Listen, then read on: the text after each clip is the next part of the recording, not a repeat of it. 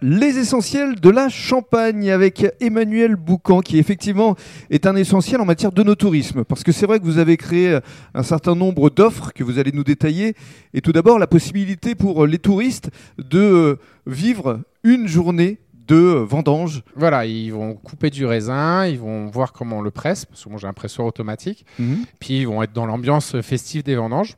Tous ces euh, événements touristiques que j'ai engendrés ont été euh, portés aussi par mon assistante, euh, Anna, qui a une, euh, une grosse particularité, c'est qu'elle est moldave d'origine et elle parle six langues. Donc ça nous permet aussi de développer le tourisme de ce côté-là. Mhm. Et euh, donc il y a le vendangeur d'un jour, et puis il y a d'autres offres aussi toute l'année, et puis on répond aussi à la demande comme on veut. Quoi. Alors je reviens quand même à Vendangeur d'un jour. La journée, comment se déroule-t-elle au juste? Alors, soit les gens viennent directement par leurs propres moyens, soit on va les chercher à la gare. Ils sont accueillis par euh, ma collaboratrice qui leur donne un panier un sécateur. Ils vont dans les vignes. Souvent, suivant l'heure, soit il y a le casse-croûte s'ils arrivent tôt, sinon on attend midi pour prendre l'apéro dans les vignes s'il fait beau, sinon on rentrera euh, à l'abri. Après, il y a le petit repas qui, qui se passe souvent, c'est le même repas que les vendangeurs, hein, on ne se rend pas la, la tête à faire autre chose. L'idée c'est d'être dans l'ambiance des vendanges. Bien sûr. Si on peut, si les conditions nous le permettent, on mange en même temps que les vendangeurs. Mhm. Comme ça, on est vraiment dans la- dans l'ambiance festive. Et la journée se clôture par une visite de, de la cuverie et de la cave derrière. Il y a également la remise d'un diplôme? Oui, il y a un petit diplôme qui est fait en fin de journée, mais bon, ça, c'est s'il coupe bien. Alors, puisque vous parliez euh, de déjeuner euh, dans les vignes, vous proposez également des, des paniers pique-nique voilà, on fait des pique-niques, donc euh, à la demande.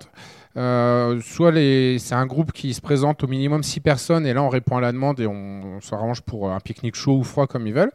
Bon, faut- ça dépend toujours du temps. Bien Et sinon, on a deux, trois fois dans l'année des événements où on cu- je cuisine une côte de bœuf avec des légumes de saison et souvent des desserts faits maison aussi, donc des tartes aux fruits par exemple. À déguster, là encore dans les vignes? Dans les vignes, au pied des vignes. Et alors, euh, pour revenir euh, justement à vos vignes, vous proposez des balades également? Comment? Avec quel Alors type avec de... un, un beau petit euh, Defender, donc euh, ancienne génération, hein, pas les nouveaux qui coûtent une blinde et qui sont bourrés d'électronique. Un Defender euh, propre, il n'y a pas de souci. On peut faire une balade dans les vignes entre 2 et 3 heures suivant, suivant mon humeur. Donc ce sera plutôt 3 heures, parce que je crois que vous aimez parler de votre métier. Voilà, c'est ça. Alors, pour conclure, qu'est-ce qu'on peut vous souhaiter pour les mois, pour les années à venir? Alors, bah, de... que les gens puissent venir, ce serait Mhm. déjà pas mal, donc pour les mois à venir. Et pour les années à venir, euh, bah, que la conjoncture continue dans la, dans la lancée pour ma part. Mhm. Et puis d'autres cuvées. Et d'autres cuvées, bon, elles sont en préparation encore. faut être patient pour faire du champagne. Merci beaucoup